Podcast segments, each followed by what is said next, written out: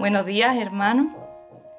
¿Has sentido alguna vez que después de alcanzar un objetivo que te habías propuesto o de realizar una actividad o hacer cosas que te gustan y que disfrutas y que es bueno y bonito vivir esos momentos porque quizás forman parte de la vida y que todos queremos alcanzar de alguna manera, porque pensamos que seremos felices y que eso durará para siempre, esa sensación dentro de nosotros y pongo algunos ejemplos como pueden ser terminar una carrera y conseguir el trabajo soñado, casarte, tener hijos, dedicarte a algo en lo que eres bueno y tener éxito, viajar, no sé, hay tantas cosas que pensamos que nos harán tener una vida plena y satisfactoria, pero después de haber logrado lo que querías, te das cuenta que bueno, te da felicidad, pero no es capaz de satisfacerte por completo y te queda como un vacío en tu interior.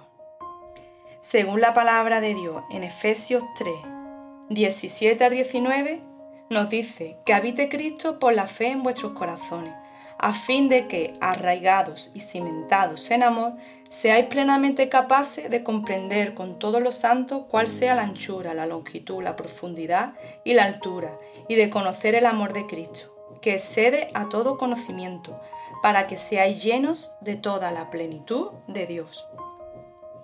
Seremos llenos y completos cuando conocemos el amor de Dios y dejamos que ese amor nos perfeccione. Y si miramos cómo es el amor de Dios, en 1 Corintios 13, el amor es sufrido, es benigno, el amor no tiene envidia, el amor no es fantasioso, no se envanece, no hace nada indebido, no busca lo suyo, no se irrita, no guarda rencor, no se goza de la, injusticia, sino que se goza de la verdad. Todo lo sufre, todo lo cree, todo lo espera, todo lo soporta. El amor nunca deja de ser.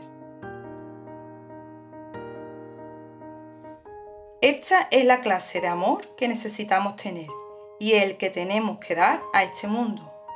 Y lo vemos claramente en la vida de Jesús. A medida que nuestra intimidad con Dios crece, podremos ser llenos de esa plenitud que nos lleva a ser libres, nos sana y nos hace tener una vida espiritual próspera. Tener relación con Dios a través de su Hijo Jesús nos hace vivir en plenitud, porque en Él habita corporalmente toda la plenitud de la divinidad. Y vosotros estáis completos en Él, que es la cabeza de todo principado y potestad. Es por eso que si vemos que tenemos alguna necesidad, en Él estará cubierta, si vamos a buscarle. En Juan 1.16 dice, de su plenitud recibimos todos y gracias sobre gracia. Dios nos ama tanto que nos lo dio todo.